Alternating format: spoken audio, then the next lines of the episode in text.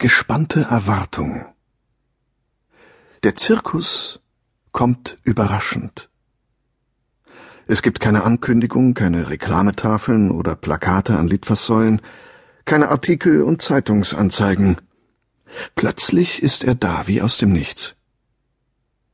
Die hohen Zelte sind schwarz-weiß gestreift, Gold und Purpur fehlen.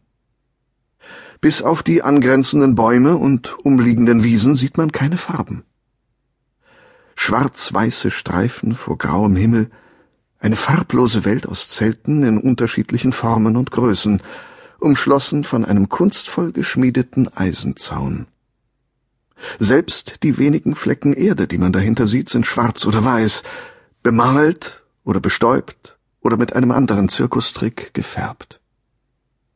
Für Besucher ist er nicht geöffnet. Noch nicht. Nach wenigen Stunden weiß die ganze Stadt Bescheid. Am Nachmittag gelangt die Nachricht auch in die umliegenden Ortschaften. Von Mund zu Mund verbreitet sich die Kunde schneller als durch fette Lettern auf Flugblättern oder Plakaten. Ein Zirkus, der plötzlich auftaucht, ist außergewöhnlich und spektakulär. Die Leute bestaunen die schwindelerregende Höhe einiger Zelte und blicken auf eine große Uhr über dem Eingangstor, die sich nur schwer beschreiben lässt. Ein schwarzes Schild hängt am Tor, auf dem in weißer Schrift zu lesen ist Vorstellungen nur in der Nacht. Ein Zirkus, der nur nachts öffnet? fragen die Leute.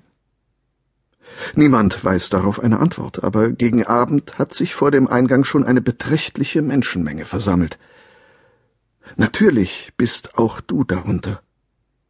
Deine Neugier hat wie immer gesiegt.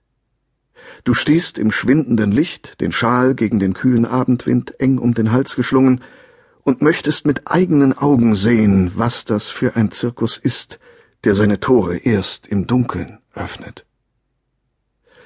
Das Kassenhäuschen hinter dem Eingangstor ist geschlossen. Auf dem Platz ist alles ruhig, nur hin und wieder kräuseln sich die Zeltbahnen im Wind. Das Einzige, was sich bewegt, sind die Zeiger der großen schmiedeeisernen Uhr, sofern man so ein Wunderwerk noch Uhr nennen kann. Das Gelände wirkt leer und verlassen. Aber dir ist, als könntest du im Duft des frischen Herbstlaubs gebrannten Zucker im Abendwind riechen eine feine Süße an den Rändern der Kälte. Die Sonne verschwindet hinter dem Horizont, das letzte Licht der Dämmerung wird zusehends schwächer. Die Leute um dich herum werden langsam ungeduldig, ein Meer scharrender Füße und Gemurmel um die Frage, ob man nicht doch lieber gehen und den Abend im Warmen verbringen soll.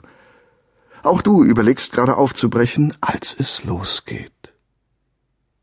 Erst ist es nur ein Rauschen, kaum hörbar durch den Wind und die Stimmen, wie ein Teekessel kurz vor dem Kochen. Dann kommt das Licht.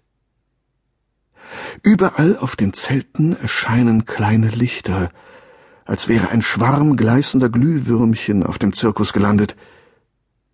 Die wartende Menge verstummt beim Anblick des strahlenden Schauspiels. In deiner Nähe hält jemand die Luft an. Ein kleines Kind klatscht verzückt in die Hände. Und dann erscheint vor den funkelnden Zelten im nächtlichen Himmel ein Schild.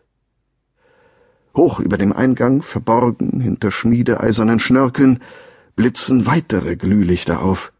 Sie knistern und werden immer heller, manchmal versprühen sie auch weiße Funken und Rauch. Die Leute am Eingang treten ein paar Schritte zurück. Am Anfang ist es nur wie ein zufälliges Flackern, doch dann wird deutlich, dass die Glühwürmchen Buchstaben bilden. Der erste erkennbare Buchstabe ist ein C. Dann folgen sonderbarerweise ein Q und mehrere Es. Als die letzte Glühbirne erstrahlt und Rauch und Funken sich zerstreut haben, ist das hell leuchtende Schild in seiner ganzen Kunstfertigkeit zu lesen. Du lehnst dich nach links, um besser sehen zu können, und entzifferst den Schriftzug.